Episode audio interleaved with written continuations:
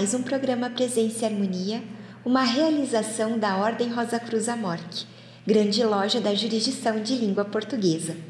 E hoje conversamos com o frater Renato Dantas Júnior, que é terapeuta Seitai, sobre o lado oculto da música. Confira!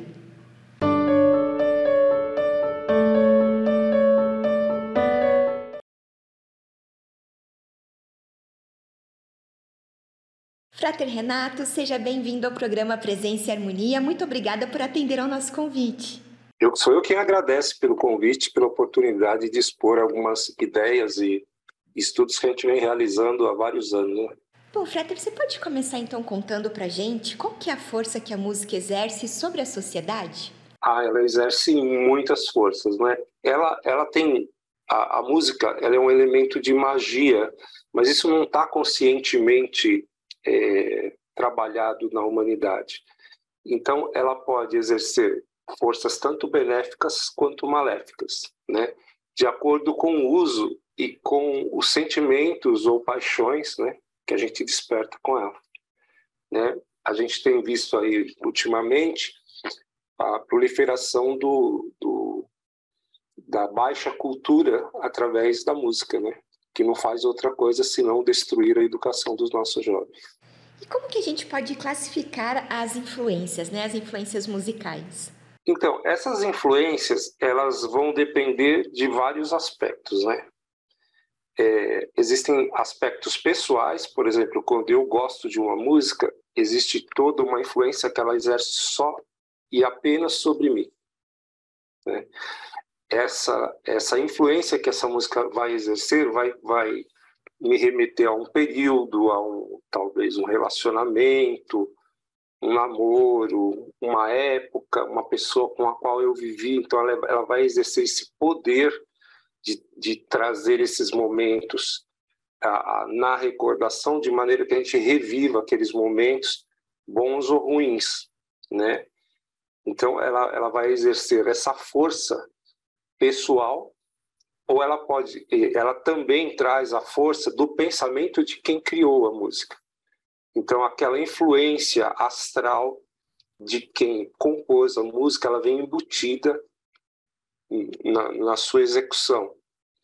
E existe uma outra influência, que é a, a influência é, causada pelos executores, pelos instrumentistas, pelos intérpretes. Então, cria-se uma amálgama em que eu recebo influências né, que vêm de fora e agrego a essa, a essa cápsula do tempo experiências pessoais. E a música é um marcador de evolução mental e emocional da humanidade? Sem dúvida. Sem dúvida, ela vai marcar. É, a gente, se a gente for estudar a, algumas culturas, a gente vai ver que existiam imperadores, inclusive na, na China antiga, que se preocupavam com o que o povo escolhia para escutar ou cantar, ou como eles lidavam com essa cultura musical, né?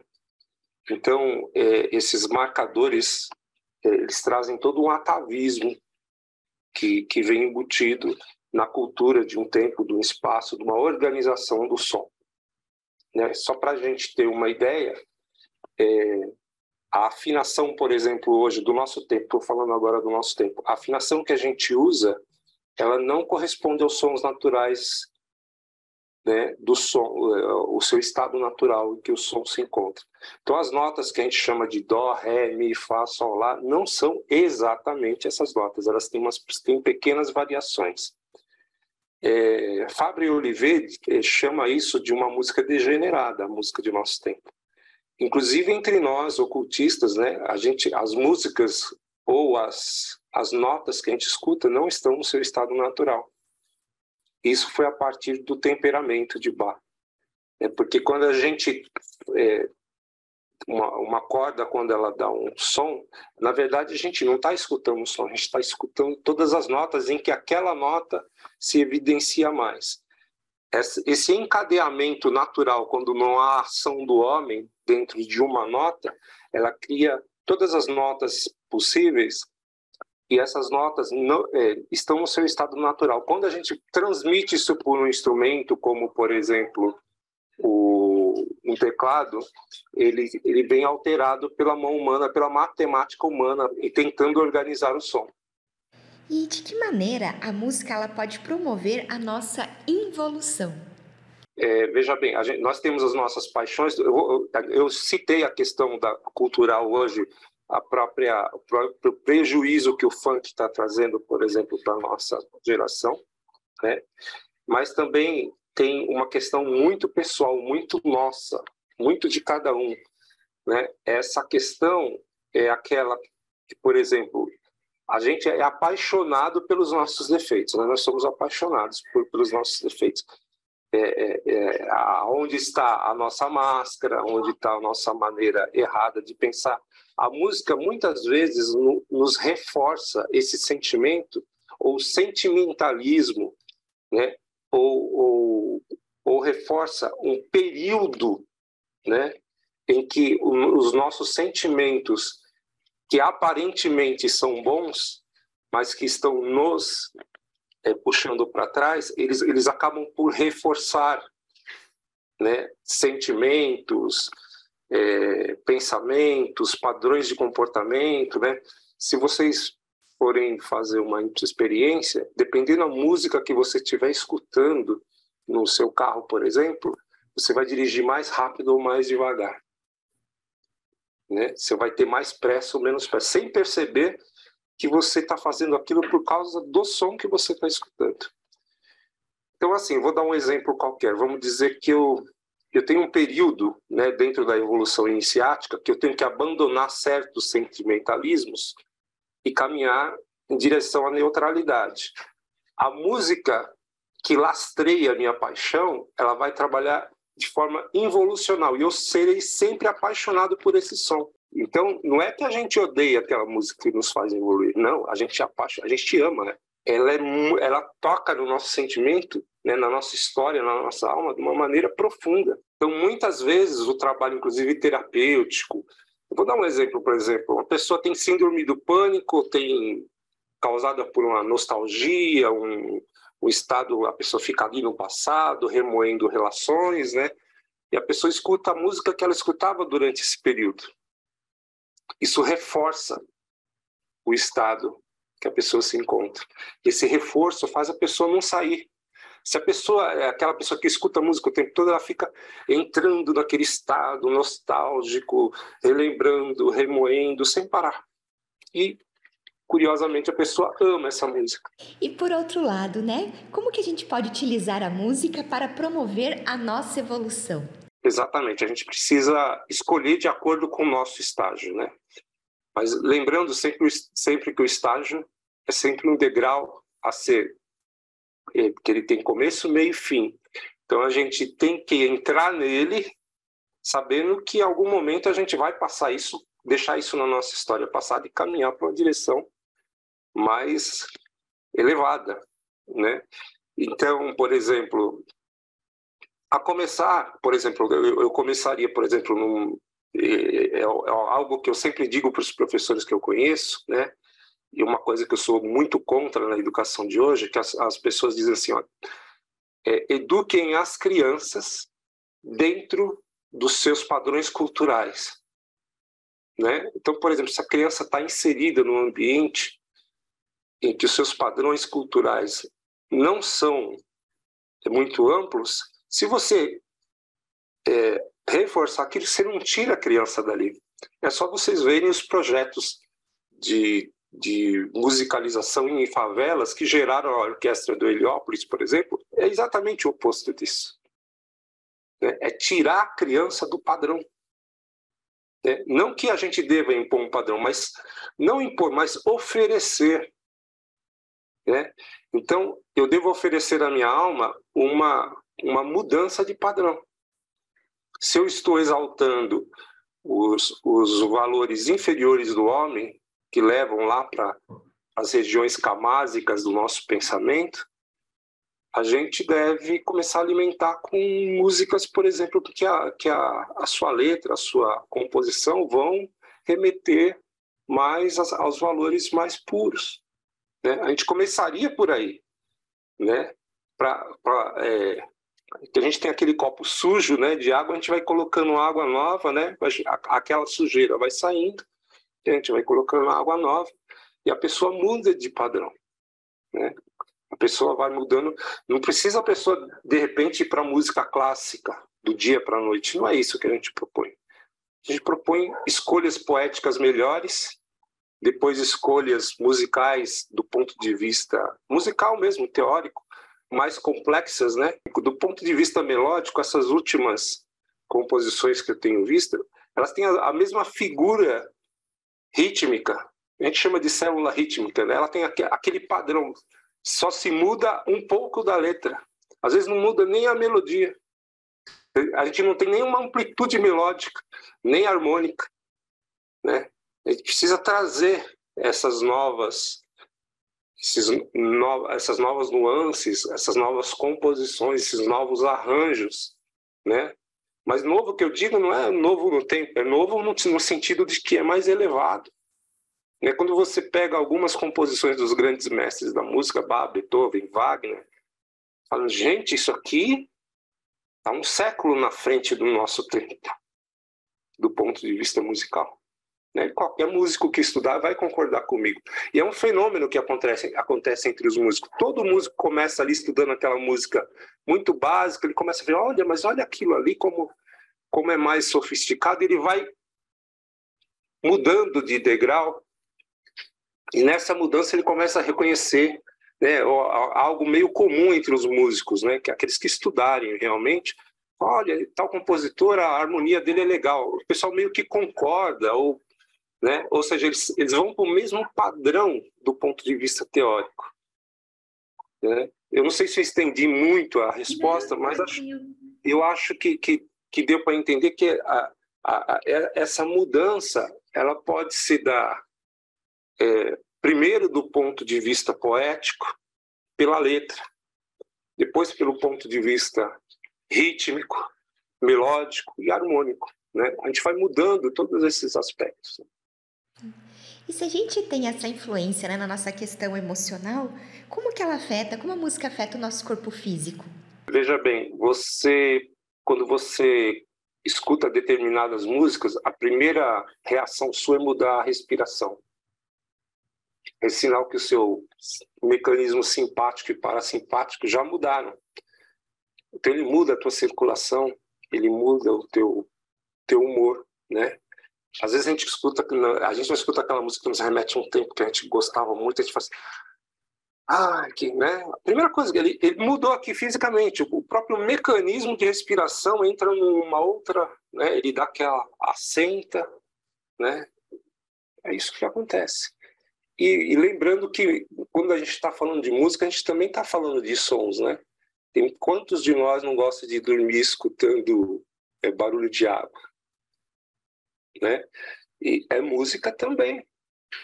Aliás, a Mantrika Shakti, que é a, a, o poder do som, né? Ela não é outra coisa senão ela, ela engloba música, né? Mas nem tudo é musicalmente organizado dentro da Mantrika Shakti. Aí entram os sons vocálicos, né?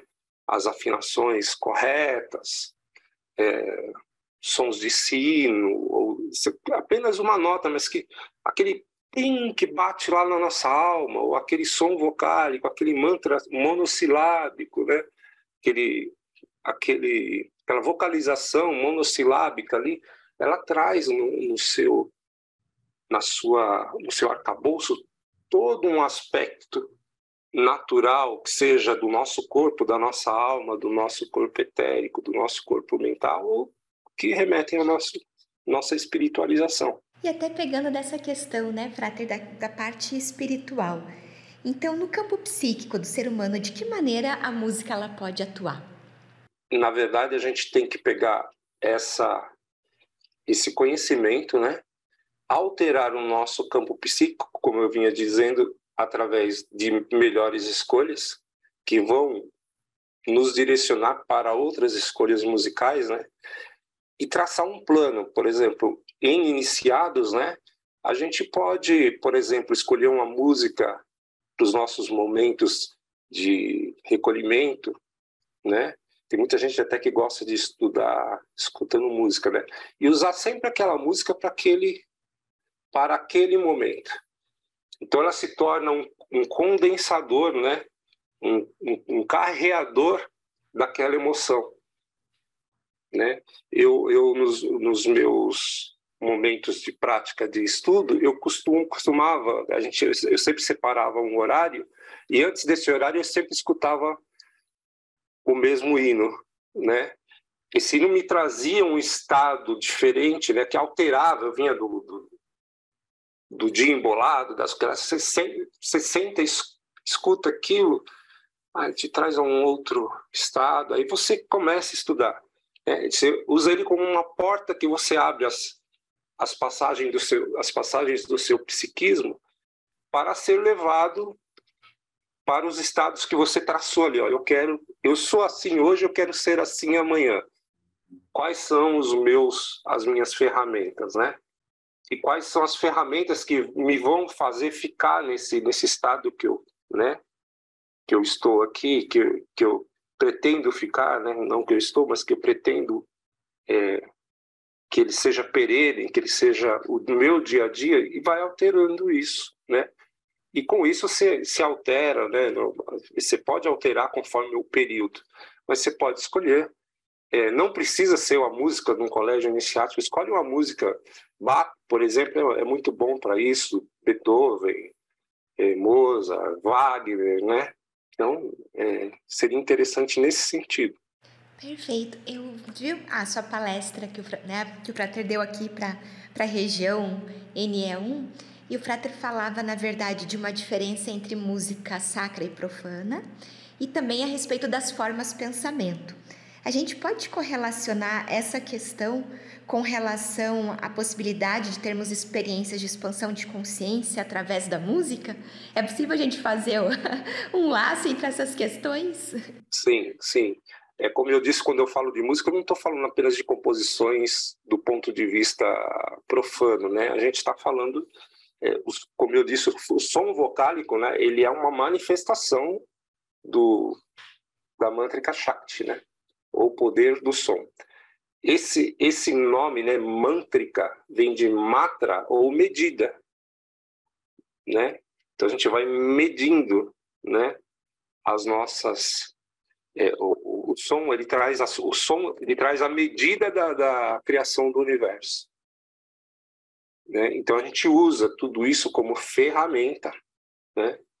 para a expansão da consciência então as formas de pensamento é, por exemplo, quando se você pegar uh, o livro do Lily Bitter, ele, ele, ele, tem algumas ilustrações que você vê ali uma igrejinha pequenininha, uma forma de pensamento enorme, e ele diz o seguinte, né, que o clarividente que, que eles tentaram reproduzir aquela forma, ele mostrou a, o tamanho da forma pensamento de uma, de uma, da execução de uma peça é, dos grandes mestres, o que, o que acontecia naquela atmosfera.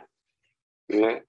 É, eu, segundo os meus estudos, quando você executa dentro de um colégio iniciático, ou dentro, por exemplo, uma igreja católica também tem essa, essas questões dos cantos gregorianos, né? Quando você executa esse essa essa peça, fica pairando no ar uma forma pensamento durante pelo menos duas horas. É por isso que algumas escolas, né, proíbem depois que que se eh, executou determinados rituais que estão relacionados com sons, proíbe-se ficar passando dentro do templo indiscriminadamente. É porque é necessário que, que aquela que os que estão ali presentes é, estejam é, receptivamente é, receptivos mentalmente para que aquela forma pensamento em que todos se direcionaram por uma única direção, não é não está todo mundo distraído, né? nós juntamos nossa nossa imaginação num único ponto, né? A gente acaba acaba correspondendo ou sendo influenciado, né, do ponto de vista sutil por essas forças. E Renato, Agora você poderia falar para a gente um pouco sobre a música das esferas? Bom, isso é um assunto não tão simples, eu, eu não tenho a pretensão aqui de explicar a teoria toda, ele não é tão simples. Mas vamos lá. É, o, eu, eu, vou começar pelo, pelo planeta Terra. É, o metro que a gente usa, esse metro aqui ó, que a gente usa, eu fiz até uma pesquisa, né? Fita métrica, para saber a origem dele, né? Ele corresponde, correspondia antigamente, hoje se tem uma outra teoria, mas antes aí da, da tecnologia laser, correspondia a um quarto do diâmetro, do, do, do perímetro do planeta Terra sobre 10 mil. Mas isso aqui existe há milhares de anos. Quem que mediu a Terra? Né? Eu, eu tenho uma teoria, e vocês vão encontrar um, uma correspondência disso num documentário é, Em Busca da Civilização Perdida.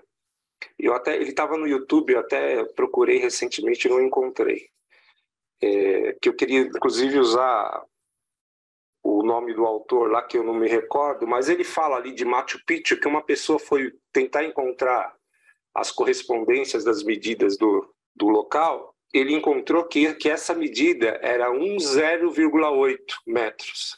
Esse número está relacionado com uma medida em que a unidade pode variar, mas a quantidade não.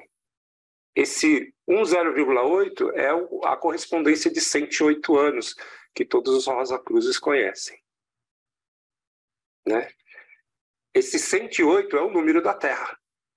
Até engraçado, né? Daquele filme Lost, né? Tinha aqueles números que eles falavam lá. Se você somar dá 108. Alguém que escreveu o roteiro lá da, da, do filme deve saber disso.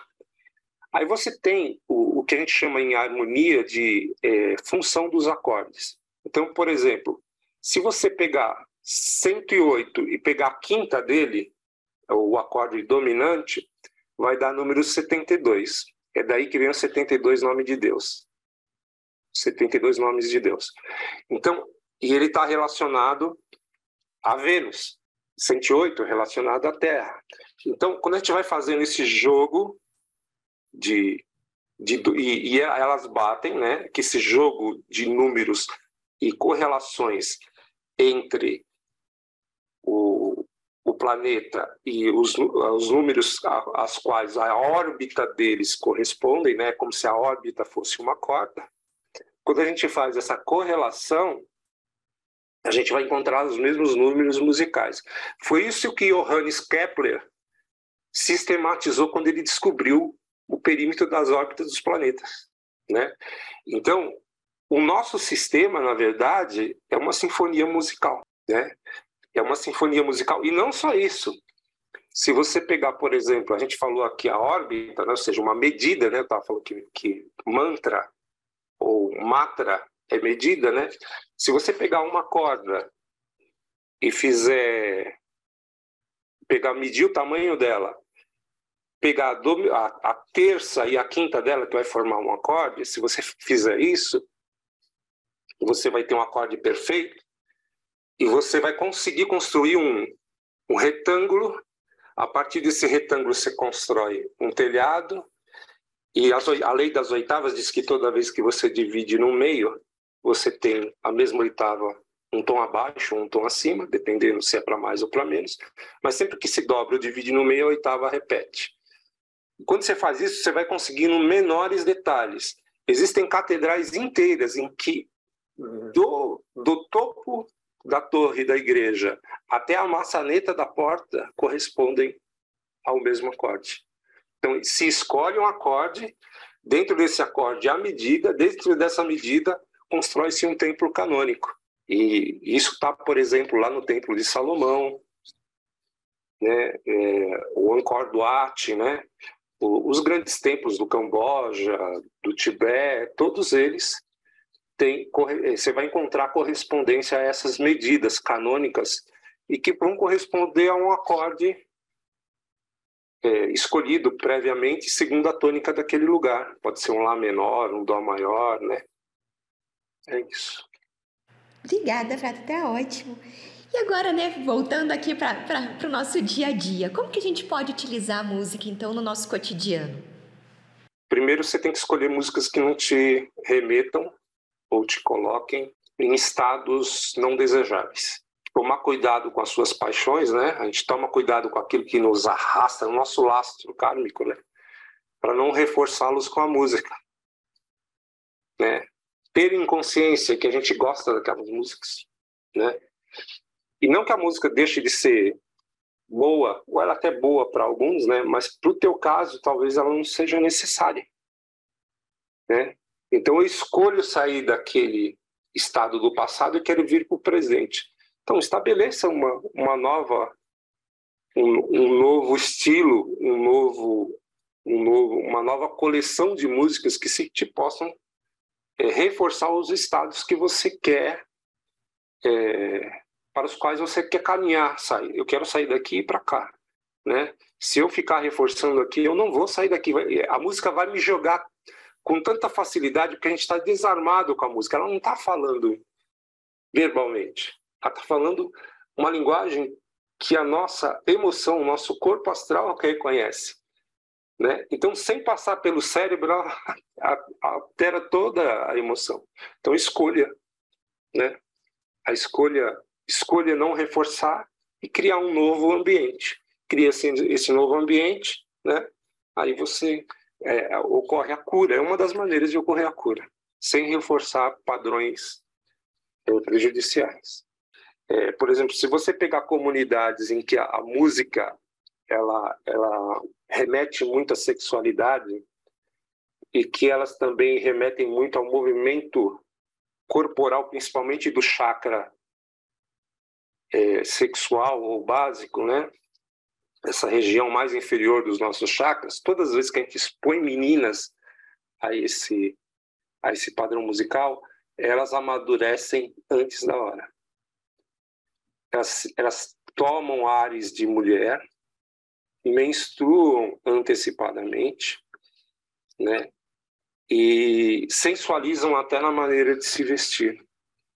Isso está destruindo a nossa idade lúdica, a nossa idade, né? Aquela época em que a criança deveria ser mais pura. Né? Então, expor os nossos filhos a esse tipo de, de padrão musical não é muito, muito saudável. Em relação aos instrumentos e os instrumentistas, o que, que o Frater pode nos contar a respeito? O a, a nosso padrão musical hoje depois do temperamento, ele não está como ele é na natureza. Então há uma certa corrupção de cada som. Mas existem instrumentos capazes de corresponder a essas notas. Por exemplo, o violino, que não tem uma divisão entre as notas, permitem essas pequenas variações de correção.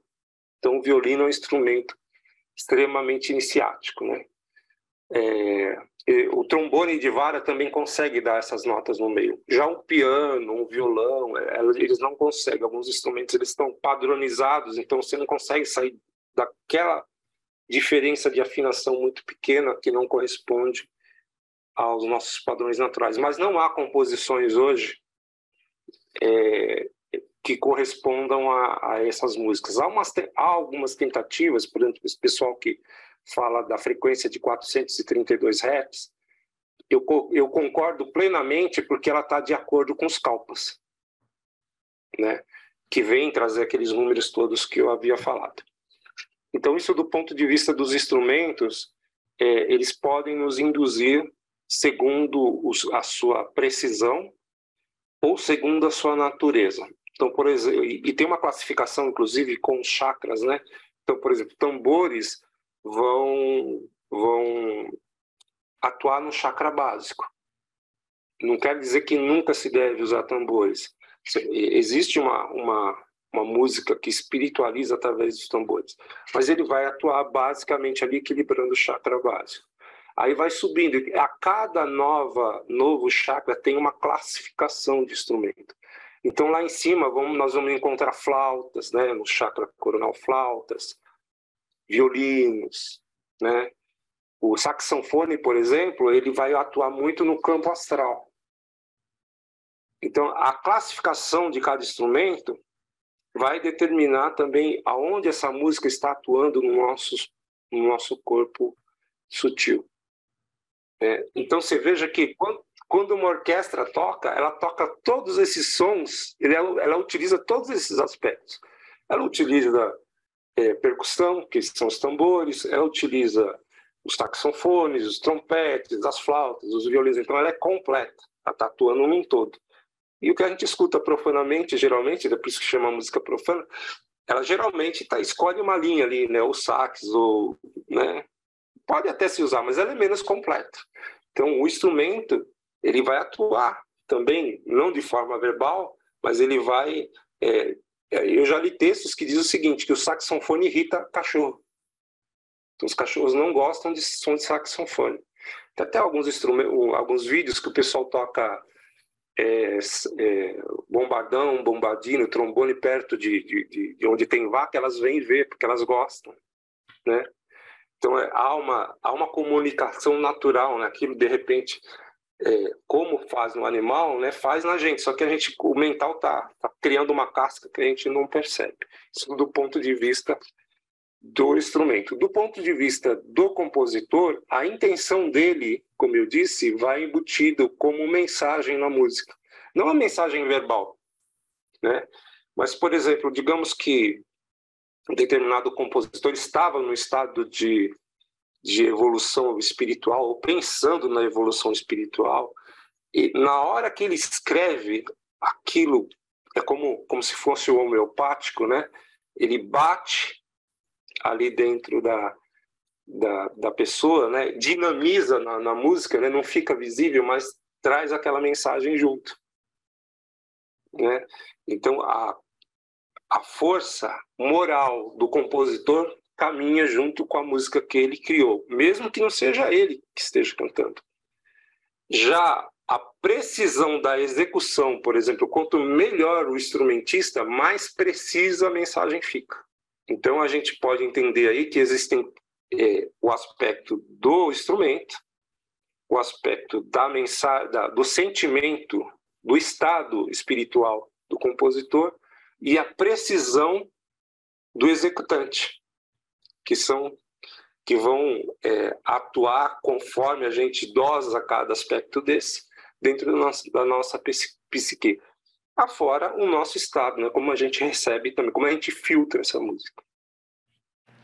Frater Renato, agradeço muito nessa conversa que nós tivemos por você compartilhar conosco o seu conhecimento. Muito obrigada. Imagina, eu queria só deixar um, um, um ponto que a gente, às vezes, algum, algumas outras uh, religiosos, né, escutam o que a gente vai falar, então, eu, eu dou o seguinte conselho: seja de que religião você for, não profane a música sagrada da sua igreja, da sua comunidade. Né? Não transforme, deixa ela lá. Faça uma música separada, se você se, se, se querem é, trabalhar esses aspectos. Façam isso separadamente. Não corrompam os aspectos espirituais. Muitas das pessoas que criaram religiões criaram porque alguém precisava disso. Isso precisa manter-se um certo grau de sacralidade na, musicali na musicalidade. Eu tenho um amigo que ele, ele é instrumentista, e ele resolveu que ele ia tocar piano apenas para a divindade. Ele não executa em lugar nenhum. Se pedem para ele para ele tocar, ele fala não, eu não, eu não toco piano. Ele então ele canalizou esse talento, ele só toca aquelas músicas naquele lugar, para aquela finalidade. Né? Não estou dizendo para ninguém fazer isso, mas eu estou dizendo assim, não profane tanto, né? Mantenha uma, um certo, uma, é, faça da sua música um templo invisível, né? E mantenha ali, utilize ela para te levar à divindade, seja em que religião ou que que ordem, que caminho você siga mesmo que sozinho. Perfeito, muito obrigada. Aproveito para lembrar do nosso e-mail presençaharmonia.morte.org.br. É muito importante para nós essa via de comunicação que nós temos com você que nos assiste. Agradecemos a participação conosco hoje e até o nosso próximo encontro. Paz profunda!